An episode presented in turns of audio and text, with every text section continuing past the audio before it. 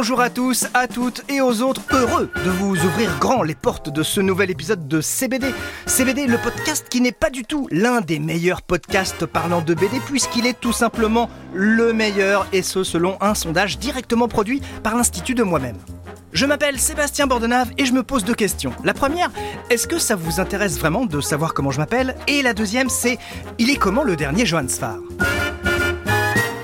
alors, il est comment le dernier Johann Sfar C'est une question qu'on se pose généralement tous les 3-4 mois, tellement l'auteur méga star du chat du rabbin a le crayon frénétique et le pinceau compulsif. Déjà, vous pouvez le retrouver toutes les semaines dans le magazine Paris Match, et sinon, rien que l'année dernière, il a sorti On s'en fout quand on est mort, un carnet dessiné que j'ai adoré et que je vous recommande où il alterne la confidence et la potacherie avec maestria.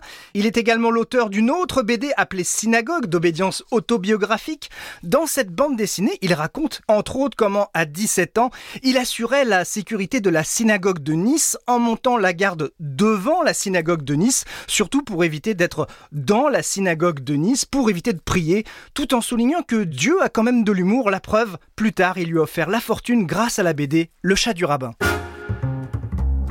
La toute toute toute dernière BD de Johann Sfar, c'est Les enfants ne se laissaient pas faire, le conflit ukrainien l'a bouleversé, comme nous tous. Johann prend des notes, dessine le drame, partage au jour le jour ses réflexions, ses obsessions et met en perspective ses souvenirs, ses fantômes, un 16e carnet dessiné très intime.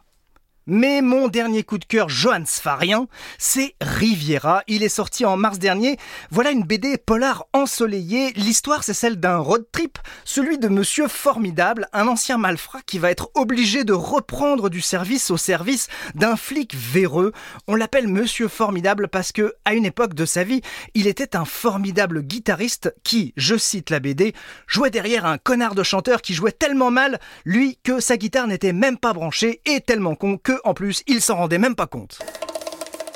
Comme souvent avec les BD de Johann Sfar, la réalité s'invite dans son imaginaire bouillonnant.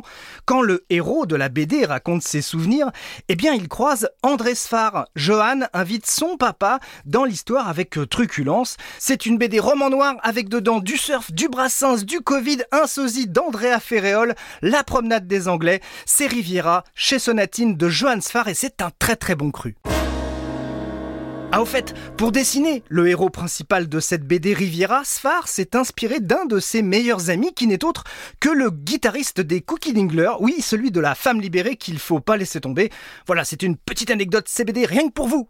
L'œuvre de Johann Sfar est tellement pléthorique que personne n'est capable de dire combien de BD il a fait. On parle de plus de 200 et parmi cette œuvre pentagruélique, eh ben je vous en donne une dernière, un coup de cœur super perso, c'est Pasquin.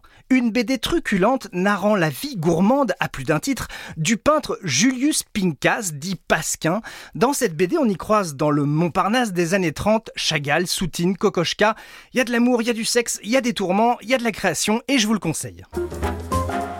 Qui dit Johann Sfar dit forcément aussi le chat du rabbin. Comme Tintin, ils sont à découvrir, lire et relire.